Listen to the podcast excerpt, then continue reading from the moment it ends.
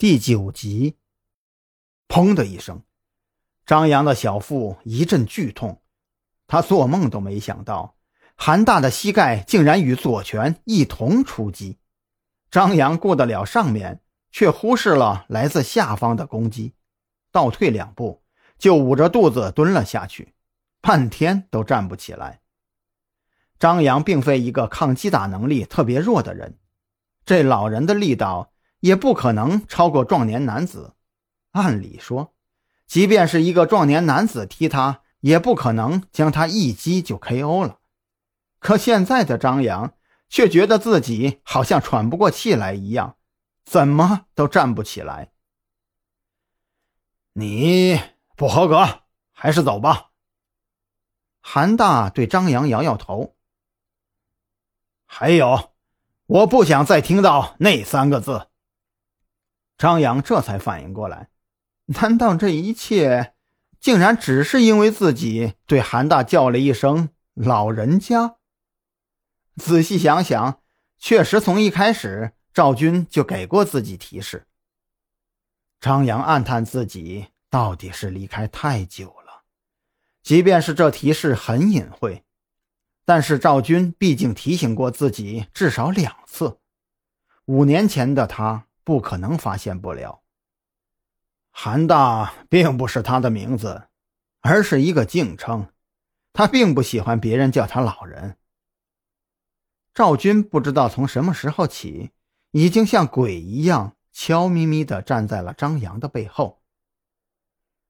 我是不是已经被淘汰了呀？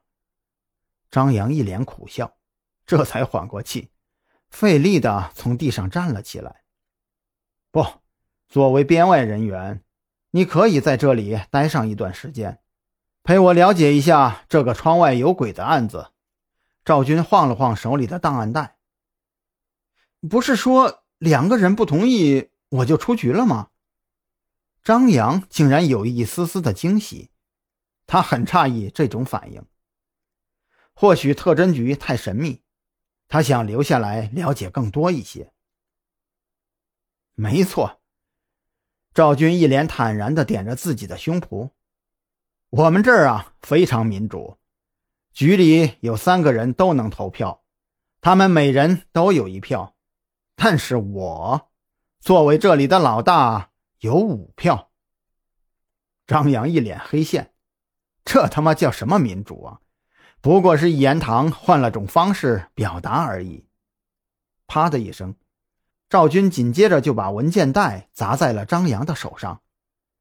喏，看看吧，这就是上个月的那个案子。窗外有鬼。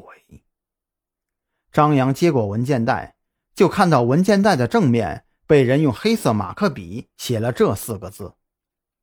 翻开卷宗，很快他就发现这卷宗里的案子与自己五年前遭遇的案子。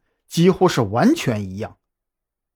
上个月十三号的时候，画院小区就有一位住在十九层的女业主报警称，晚上十二点钟的时候，她在窗外看到一个鬼影。那鬼影青面獠牙，好像随时都会冲进来杀掉她。女业主担惊受怕，不得已选择报警。本来接警警察十分认真。起初就怀疑，这可能是一起入室盗窃案，歹徒很可能是戴了面具，于是马上出警去排查。但是排查后的结果却让民警们大为失望。这住宅楼的外面没有丝毫攀爬过的痕迹，楼高三十层，十九层处在中间偏上的位置，整体光洁，没有可攀爬的着力点。楼顶上也没有留下任何的痕迹，所以不可能是有人用那么高难度的操作穿过中间的十一层楼来到十九层作案。更何况，那位女业主还说这是自己第二天在窗外看到鬼影了。难道歹徒费这么大劲爬下来，只是为了吓唬人不成吗？